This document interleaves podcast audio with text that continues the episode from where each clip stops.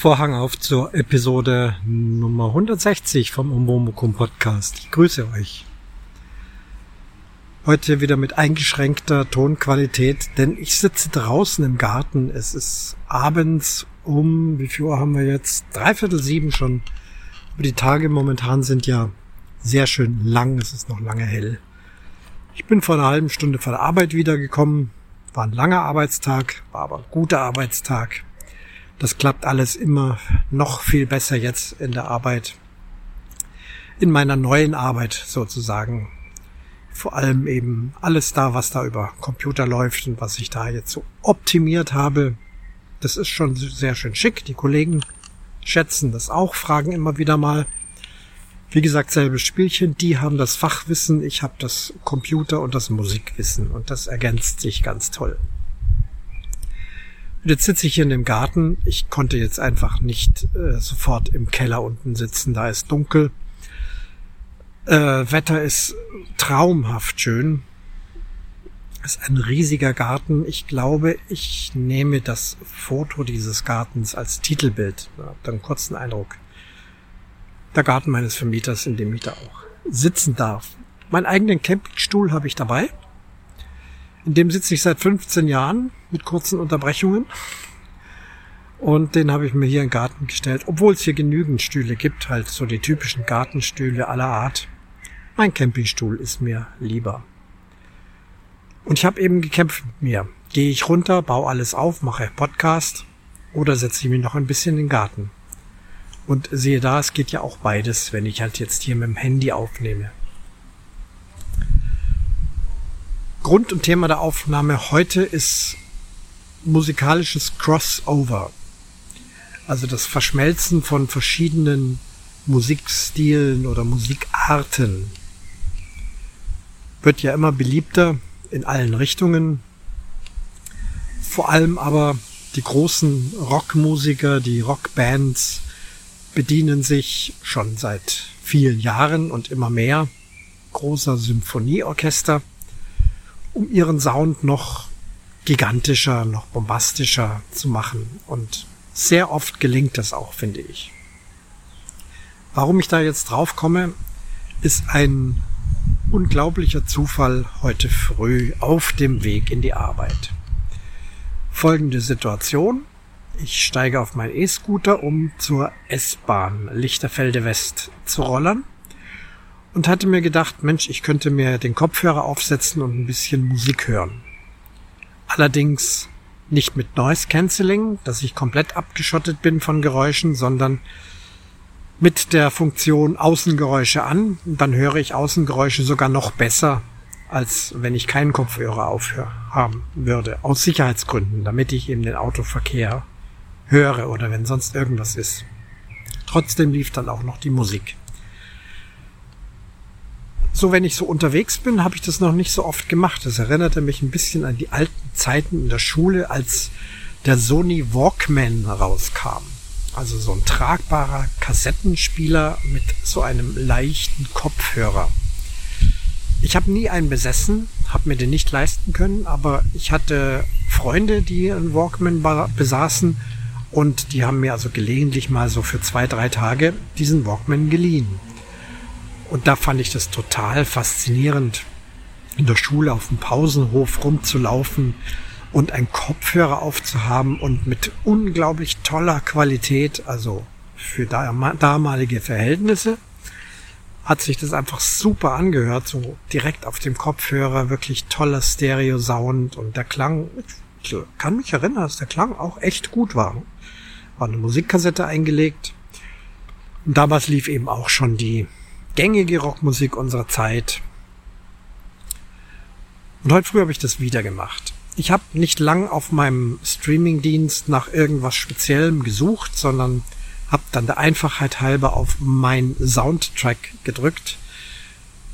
Der, der Streamingdienst weiß ja, was ich gerne höre, so über die Jahre, und daraus stellt er dann Playlisten zusammen. Das klappt meistens ziemlich gut. Und da sind auch immer wieder mal neue Sachen dabei. Und so war es heute früh. Als erstes kam ein wunderschöner Queen-Song. Hab, kann mich jetzt nicht mehr erinnern, wie er hieß, aber auch einer von den mel melodiöseren, echt wunderbarer Song. Und danach ging's los mit einer E-Gitarre und einem Symphonieorchester. Tolle Musik, kannte ich nicht. Hab auf mein Handy geguckt, was ist das denn? Eric Clapton Konzert für E-Gitarre und Orchester. Wow, warum war mir das bisher immer entgangen? Unter Konzert verstehen wir Klassikmusiker eben die Solo-Darbietung eines Soloinstrumentes begleitet von einem Symphonieorchester. Diese Musikform ist in der Wiener Klassik entstanden. Die Wiener Klassik, das ist die Zeit um Joseph Haydn, Wolfgang Amadeus Mozart und Ludwig van Beethoven. Das ist die Wiener Klassik. In der Zeit hat sich auch die Gattung Solo-Konzert entwickelt. Klavier, Geige vor allem, aber auch mal Trompete, Oboe, Querflöte, Cello und so weiter. Bedeutet, ein Instrumentalist steht vorne oder sitzt vorne und spielt eben anspruchsvolle Solomusik und das Orchester spielt in der Begleitung dazu. Üblicherweise wird in der Klassik praktisch nicht davon abgewichen, besteht so ein Konzert aus drei Sätzen, also aus drei Abschnitten. Bei der Pop- und Rock-Musik würde man sagen aus drei Songs oder drei Titeln. Drei Sätze die in aller Regel kurze Luftpause dazwischen haben. Sie sind also in sich abgeschlossen. Der erste bewegt, schnell, ein Hauptthema vorstellend. Der zweite Satz immer langsam, melodiös, gesanglich. Der dritte Satz dann wieder schnell, in aller Regel besonders schnell. Hier kann dann der Instrumentalist nochmal seine Virtuosität rauspacken, da wird, werden dann wirkliche Zauberkunststückchen auf dem Instrument nochmal gezeigt. So ist die Struktur eines Solokonzerts. Nun hier dieses Stück nennt sich Konzert für E-Gitarre und Orchester und würde nicht gesungen. Eric Clapton spielt E-Gitarre mit seinem unverwechselbaren Sound und im Hintergrund ein Orchester. Ich habe das sehr genossen, vor allem weil ich es eben auf meinem sehr guten Sony-Kopfhörer gehört habe mittlerweile in der S-Bahn angekommen. Dachte ich, naja, das ist halt eben so ein Stück. Dauerte aber erstaunlich lang. Also es hatte gute Länge. Deutlich länger als ein üblicher, auch ein üblicher Clapton-Song. Dann war das zu Ende, dachte ich, ja, es ist schön. Super, mal schauen, was jetzt kommt. dann ging es weiter. Mit dem langsamen Satz. Da dachte ich, aha, der hat es richtig gemacht. Nicht nur ein Stück gespielt oder das Konzert nennen, sondern er nimmt wirklich die Konzertform. Also der lange Satz, langsame Satz. Herrliche, langsame Gitarrensoli, wunderbarer Klang, er kostet das voll aus. Ich liebe E-Gitarre sowieso, insbesondere wenn sie gesanglich gespielt wird, aber auch wenn sie sehr virtuos gespielt wird, vor allem die E-Gitarre so in der Blues-Richtung, und da sind wir ja bei Eric Clapton auf jeden Fall richtig. Äh, als Virtuose kenne ich da zum Beispiel auch noch Johnny Winter. Da habe ich lange Rockpalastkonzerte gesehen. Der hört ja gar nicht mehr auf äh, mit musikalischen Eskapaden. Wer fällt mir noch ein? Carlos Santana spielt auch eine E-Gitarre, die ich sehr, sehr schätze. Natürlich Brian May von Queen. Und, und, und. Jeff Beck. Fantastisch. Ach, es gibt noch viel mehr äh, E-Gitarristen, die, die toll spielen. Ja, aus meiner Bubble kenne ich auch einen. Soll ich den erwähnen? Soll ich's tun? Soll ich ihn in eine Reihe mit diesen Musikern stellen? Ich tu's mal, der Klaus Backhaus. Und das soll jetzt auch kein Witz oder, oder irgendeine Veräppelung sein. Ich mag's total, wie auch er E-Gitarre spielt. Es geht so in die Clapton-Richtung. Und ich bin ja schon ein paar Mal bei Konzerten dabei gewesen oder hat mich begleitet auf einem Podstock Festival. Tolle Sache. Klaus, grüß dich. Das muss es sein. Kam jetzt so aus dem Nichts. Ja gut, dieses Konzert ging weiter, der langsame Satz war zu Ende und dann kam tatsächlich auch noch der schnelle Rausschmeißersatz und hier wurde also richtig nochmal ein Blues-Gitarren-Solo nach dem anderen. Seine Band war übrigens auch dabei. Ganz am Anfang eher nicht so, aber gerade in diesem dritten Satz habe ich dann auch vernommen, es ist nicht nur das Symphonieorchester da zu hören, sondern komplett seine Band, also ein E-Bass, ein Schlagzeug. Ein faszinierendes Stück. Ich kann gar nicht sagen, wie ergriffen ich war, dass ich das hören durfte.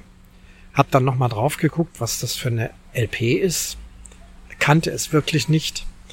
Hab sofort auch hier wieder in der Backhaus-Dynastie nachgefragt und wurde sofort aufgeklärt, um was für ein Album sich das handelt. Es sind Live-Aufnahmen aus der Royal Albert Hall. Aus dem Kopf den Titel, irgendwas mit 24, äh, ich hab's vergessen. 24, Complete 24. Wahrscheinlich hat er dann eine größere Serie von Aufnahmen und Konzerten gemacht mit allen möglichen Gastkünstlern und wurde darüber aufgeklärt, dass dieses Album ein sehr besonderes ist, einfach weil auch die Musik so fantastisch drauf ist, dass man es heutzutage zwar noch kaufen kann. Ich habe auch jetzt eben nochmal nachgesehen, die Preise liegen aber hier so im Bereich zwischen 200 und 300 Euro. Das sind dann Deluxe Editions mit mehreren CDs. Es gibt auch Blu-rays dazu. Also das ist nicht ganz billig. Das ist nicht einfach so jetzt schnell in den Plattenladen gegangen und gekauft. Die Spieldauer ist über fünf Stunden. Das ist also auch richtig viel Material. Und es ist einfach eine legendäre Perle. Ich habe früher wirklich viel Eric Clapton gehört. Das weiß ich. Das war angesagt, eine gute Musik, die uns damals in der Jugendzeit auf jeden Fall präsent war. Und warum mir dieses Album nicht untergekommen ist, verstehe ich nicht denn ich bin ohnehin ein großer Fan von Rockaufnahmen live. Jazz Total live.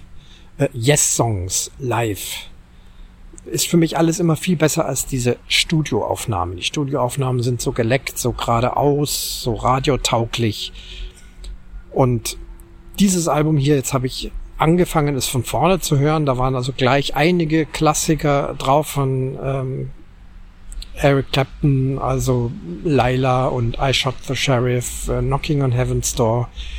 Aber das sind eben auch nicht die glatten Versionen, sondern sind dann immer wieder ausgedehnte Soli drin, wie, die er dann spielt äh, zwischen den Gesangsstrophen. Ich kann dieses Album gar nicht hoch genug loben. Erfreulicherweise ist es bei den Streaming-Diensten zu hören. Also nicht nur bei dem Streaming-Dienst, den ich nutze, sondern es gibt auch andere Streaming-Dienste, wo ich auch schon gehört habe, ja, da gibt's das auch. Und wer da zumindest Abonnent ist, kann es dann kostenlos hören, statt 200 bis 300 Euro ausgeben zu müssen. Jetzt müsste ich, wenn ich es euch doch so empfehle, doch nochmal nachgucken. Ich glaube, die Aufnahme läuft weiter, auch wenn ich nachschaue, wie das Ding heißt. Es hat einfach einen Namen, den ich mir nicht so gut merken kann, trotz Englischkenntnisse. Ähm, wo ist es denn? Hier ist es The Definite 24 Nights Live. So heißt das Album. The Definite 24 Live. Nights. Okay, falsch rum. schon wieder vergessen. The Definite 24 Nights live von und mit Eric Clapton. Crossover habe ich erwähnt. Ähm, bevor ich da noch ein paar äh, persönliche Erfahrungen und Tipps sage, dann aber noch, als dieses Gitarrenkonzert zu Ende war, ich hatte immer noch den Kopfhörer auf, mein äh, Soundtrack lief noch weiter, Zufallsding, kam dann im Anschluss obendrauf auch noch Stairway to Heaven von Led Zeppelin. Auch einer der großartigsten Songs, die es in der Rockgeschichte eingespielt worden sind und den liebe ich auch, diesen Song.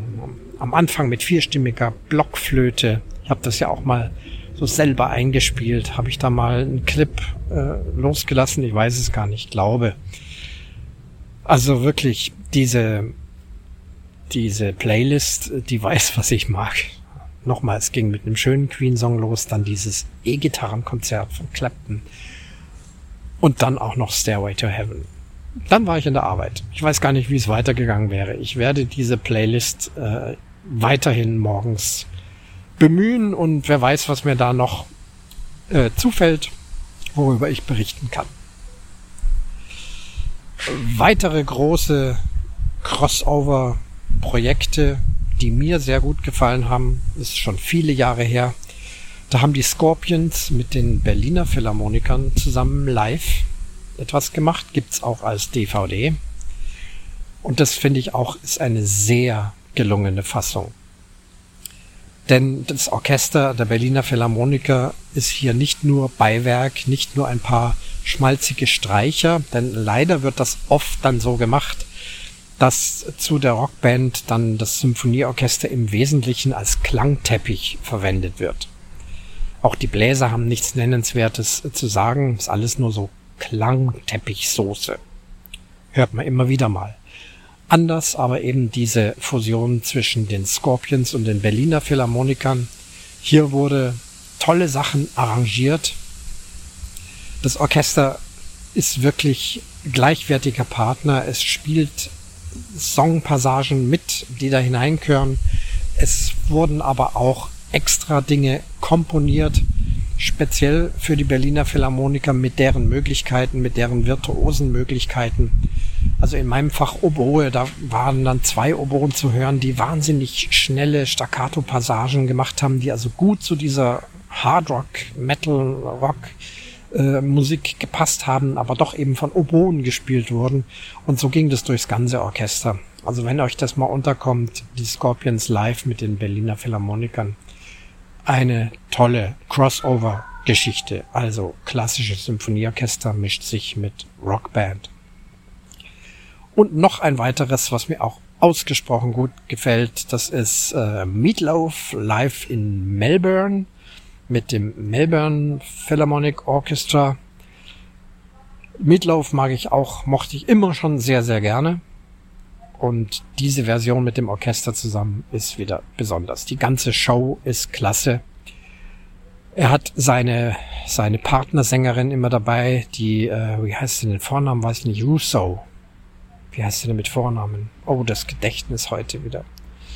Russo heißt sie. Sing, sie singt auch fantastisch. Sie ist immer dabei als, als Co-Sängerin sozusagen von Meatloaf. Dann hat er ja auch noch Background äh, Vocals aber sie ist doch immer wieder auch mal solistisch im Vordergrund und spielt in der Show auch eine tolle Rolle. Sie ist mal die Dominante, äh, die ihn zurechtweist. Äh, sie spielen Liebespaar, sie machen dies und jenes an einer Stelle und das habe ich dann bei den äh, bei den Extras, bei den Bonustracks habe ich dann gesehen, dass Mietlauf wirklich nichts davon wusste. Er wusste nur, es kommt ein äh, es kommt, ein, ja, nicht Ballett kann man nicht sagen, es kommt ein, eine Gruppe von Tänzerinnen, die zu dem Song dazu tanzen soll und um ihn herum ist. Mehr wusste er nicht. Und als dieser Song lief, live im Konzert, das Orchester spielte auch im Hintergrund, kamen also von links und rechts diese Tänzerinnen, die sehr, sehr leicht bekleidet waren und sich ganz nah an ihn heranschmiegten. Und er war, ich glaube, nicht gespielt, sondern tatsächlich peinlich berührt und irritiert und äh, verwundert, vielleicht auch erfreut, aber damit hatte er nicht gerechnet. Es ist so herzlich, diese Szene. Er hat auch mit großen Kinderchor zusammengearbeitet. Also diese Sache, ja, und dann eben auch mit dem Symphonieorchester. Super. Es gab eine, ich denke, einstudierte Version. Ich weiß nicht, ob es einstudiert war. Nee, ich traue ihm zu, dass es, dass es vielleicht sogar spontan war. Es ist eine Stelle im Konzert, er singt etwas, das Orchester spielt dazu und dann bricht Mietlauf ab, geht hinter zu dem Dirigent und schimpft ihn quasi und sagte, ich hab dir doch gesagt, du sollst nicht vor mir einsetzen. Immer auf mich achten. Und der Dirigent hat so ein bisschen verschämt, also ob's einstudiert war, ein einstudierter Gag oder spontan, kann ich nicht sagen, war auf jeden Fall witzig, war lustig.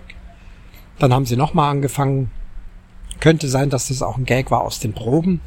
Denn für solche Rockbands ist das gar nicht so einfach. Für die Symphonieorchester übrigens auch nicht. Die Art und Weise der Musik, des Musikmachens ist doch sehr, sehr unterschiedlich. Die Rockband, das sind drei, vier, vielleicht fünf Leute, kein Dirigent, hauptsächlich gesteuert vom Schlagzeug, vom Rhythmus, vom Bass, aber auch von den Solisten. Die, sie stützen sich einfach untereinander, kennen sich wirklich Note für Note können aufeinander eingehen und können auch im Konzert mal etwas anderes machen. Ein Symphonieorchester dagegen, da sitzen 70, 80 Leute, alle haben Noten, die spielen genau nach diesen Noten, was da steht, in der Geschwindigkeit, wie es der Dirigent vorne vorgibt.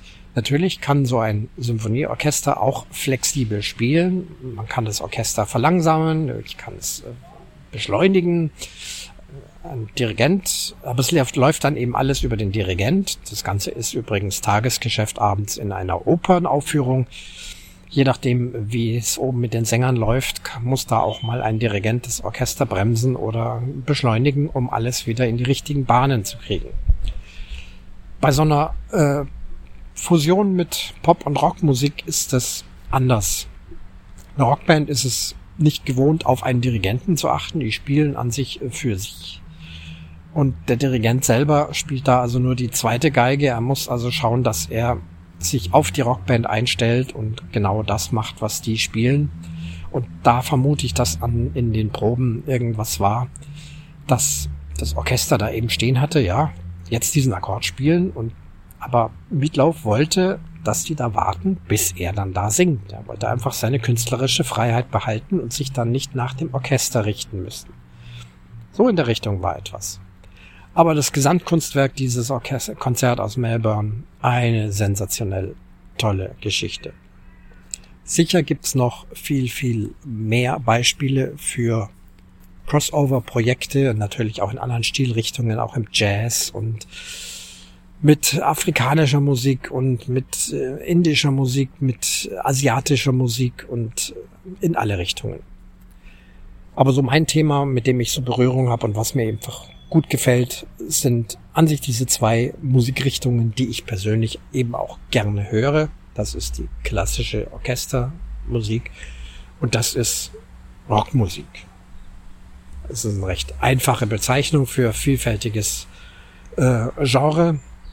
Aber ich denke, nein, Pop kann ich nicht sagen. Popmusik, äh, ja, höre ich im Radio so, aber genießen tue ich Rockmusik. Ich bleibe bei dem Ausdruck Rockmusik. Ich selber habe nicht viel bei solchen Projekten spielen dürfen.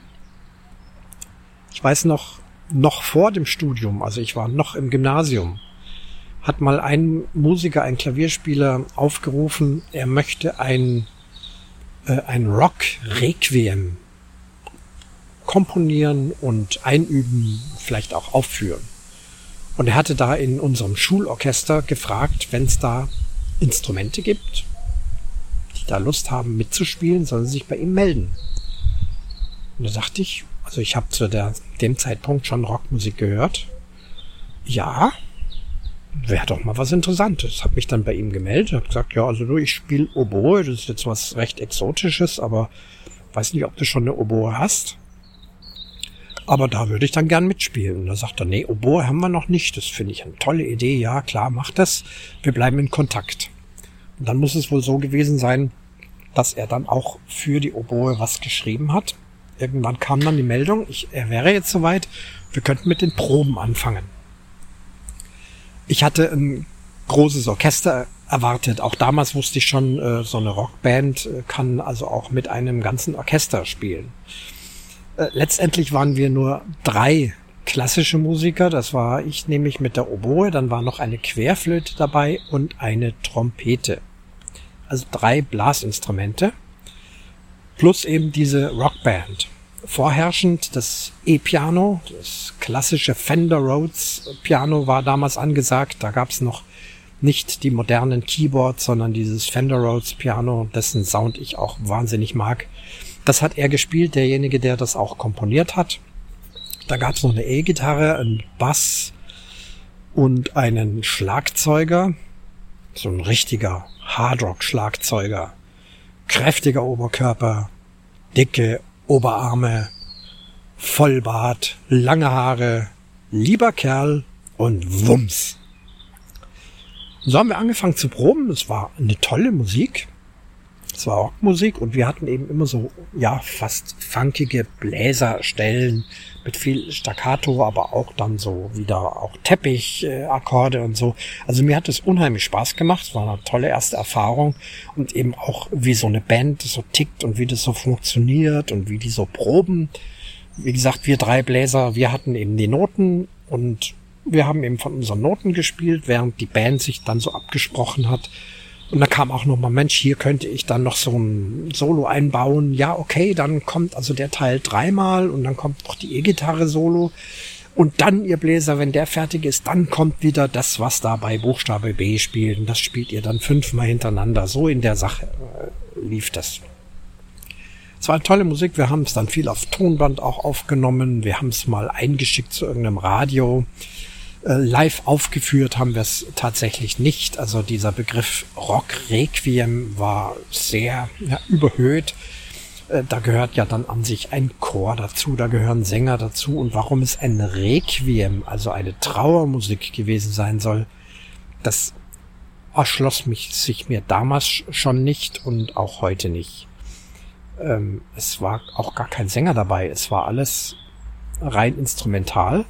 Ich dachte, das entwickelt sich dann so nach und nach. War wahrscheinlich auch so gedacht. Aber es ist dann, hat sich, ist dann im Sande verlaufen, war für mich aber trotzdem eine absolut tolle Erfahrung, mal bei sowas mitzuspielen. Geprobt haben wir auch an einer ganz verrückten Stelle. Verrückt im wahrsten Sinne des Wortes. Denn damals in den 70er Jahren gab's für uns noch den unsäglichen Ausdruck des Irrenhauses.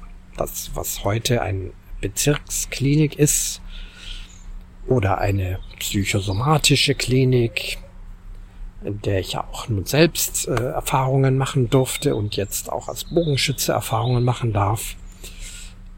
Das wurde damals so als Irrenhaus abgetan. Und da gab's ganz in unserer Nähe ein ganz berühmtes. Der Ort mit vier Buchstaben, eins, zwei, drei, vier, Ort mit vier Buchstaben, beginnt mit H. Und da hat man also immer gesagt, du spinnst ja, du gehst dann nach Haar. Also H-A-A-R, wie das, wie das Kopfhaar. Ja. Dort war also eine, ja, eine Bezirksklinik für psychisch Erkrankte. Für uns war das aber das Irrenhaus und die Vorstellung war auch so, dass da also wirklich Gebäude sind mit Gittern an den Fenstern und das also dahinter, so wie man es halt in Kinofilmen auch gesehen hat, eben ganz verrückte Kreaturen hervorlugern und, und rufen und also diese ganzen Vorstellungen. Nun war es so, dass dieser Klavierspieler gesagt hat, er macht momentan gerade Zivildienst. Für die jüngeren Hörer, Zivildienst war der Ersatzdienst für den Wehrdienst. Also man musste ja ähm, zwangsweise zur Bundeswehr gehen, aber es gab auch die Möglichkeit, den Wehrdienst, den Kriegsdienst zu verweigern in verschiedenen äh, Formen und dann eben statt dem Wehrdienst einen Zivildienst zu machen bei einer sozialen, karikativen Einrichtung. Und dieser Klavierspieler hat eben in diesem Bezirkskrankenhaus dort seinen Zivildienst gemacht. Was er da genau gemacht hat, weiß ich nicht. Halt auf den Stationen geholfen, wahrscheinlich äh, Dinge holen, herrichten, Essen bringen, äh, putzen, Patienten versorgen, äh, was weiß ich. Er hat es nicht genau erklärt. Und auf diesem Gelände, das ist ja jetzt nun nicht ein einzelnes Gebäude, sondern ein ganzes Dorf gewesen mit vielen Gebäuden. Ein großer Zaun, eine große Mauer drumherum, eine gut bewachte Wache, also das Ganze hatte schon etwas Gefängnisähnliches. Und mitten auf diesem Gelände befand sich dann ein kleines Kirchlein, also eine Kirche, die eben auch für die Patienten dieses Bezirksklinik, dieser Bezirksklinik da war. Wir hatten also die Erlaubnis, dieses Gelände zu betreten, sind dann zu dieser Kirche gegangen und diese Kirche hat dann auch noch einen Kirchturm, und in diesem Kirchturm ging es hoch und oben unter den Glocken gab es einen kleinen Raum. Und da hatte er die Erlaubnis, mit seiner Rockband zu üben. Da stört er niemand, da ist es nicht zu laut für irgendjemand. Und da hatten die eben ihr Schlagzeug reingestellt, ihre Instrumente, das äh, das E-Piano, äh, die Verstärker und alles. Es war aber so richtig eng. Wir saßen, also die Musiker saßen alle auf ihren Verstärkern drauf. Zum Stehen war kein Platz. Und wir drei Bläser standen auch noch in irgendeiner Ecke mit unseren Notenständern. Also es war richtig kuschelig. Ich weiß gar nicht mehr, wie laut das damals war. Das Schlagzeug hat ja da auch volle Pulle gespielt. Also es war laut, aber es hat mir eigentlich nichts ausgemacht, kann ich mich erinnern. Ja, und so haben wir also im Irrenhaus ein Rockrequiem gespielt. Verrückte Sache. Ja. Später nochmal in Kapstadt im Orchester gab's äh, Jesus Christ Superstar, ein Rock-Musical aus den 70er Jahren, verfilmt, gibt's aber natürlich als Bühnenfassung und das wurde also bei, was stand bei uns auf dem Spielplan und das fand ich auch ganz toll. Da war also eben Symphonieorchester, es waren die Sänger und der Chor auf der Bühne und dazu auch noch eine Rockband, also E-Gitarre, Schlagzeug, Bass. Der Gesang kam ja dann von den Hauptdarstellern. Das sind dann in dem Fall auch keine Opernsänger, sondern eben eher Musical, Rock, Sänger. Ich fand es faszinierend, da im Orchester zu sitzen und dieses Jesus Christ Superstar zu spielen. Es ist ein ganz tolles Stück. Es ist das erste bekannte Musical von Andrew Lloyd Webber. Er hat davor sein allererstes geschrieben, Joseph and the Amazing Technicolor Dreamcoat. Gab es auch bei unserem Theater, aber ohne Oboe. Das habe ich dann auch mal mir angeschaut. Die Josefs-Geschichte hat er da äh, aus der Bibel äh, als Musical verfasst. Nette Geschichte, aber sehr simpel für Schulorchester komponiert. Also einfach. Und dann später kam Jesus Christ Superstar, sein großer Durchbruch, sein großes Rock-Musical damals auch sehr kontrovers diskutiert. Darf man denn so eine Jesus-Geschichte mit so einer blasphemischen Rockmusik verhunzen und so weiter da? Das gibt's ja bis heute noch. In diesem Jesus Christ Superstar habe ich Oboe gespielt, das war ja mein Job. Aber in den Noten war auch eine Stelle mit Altblockflöte Solo im Jazzform. Und wenn ich mir eine Aufnahme anhöre, dann wird das oft von einem Keyboard gespielt, das einen Altblockflöten-Sound dann imitiert. Aber Lloyd Webber hatte das ursprünglich tatsächlich in die Oboenstimme hineingeschrieben. Steht dann dabei, wenn möglich, soll der Oboist eine Blockflöte nehmen und das spielen. Und da ich Blockflöte spielen konnte, habe ich mir eine Altblockflöte genommen, habe das angefangen zu üben und dann ein kleines Mikrofon bekommen, denn die Blockflöte ist natürlich viel zu leise in so einem Orchester und dann auch noch Rockband. Und dann diese, ja, verjazzte Version gespielt. Das war alles ausnotiert. Ich bin kein Jazzspieler, ich kann sowas nicht aus dem Kopf machen. Ähm, hab aber eben diese Jazzversion da von Noten gespielt und das hat also super viel Spaß gemacht. Ja, die Sonne geht langsam unter. Es wird kühler. Es ziehen sogar ein paar kleine Regenwolken hier rüber. Vorhin war es noch ganz herrlich warm. Von daher sage ich, ich gehe jetzt runter in meinen Keller, werde noch das Essen für morgen kochen, koche immer abends Essen für den nächsten Tag, nehme es dann mit, mache es mir dann in der Mikrowelle heiß und werde sehen, was der morgige Tag bringt. Und hiermit schließe ich den Vorhang zur Episode Nummer 160 vom Umwomukum Podcast.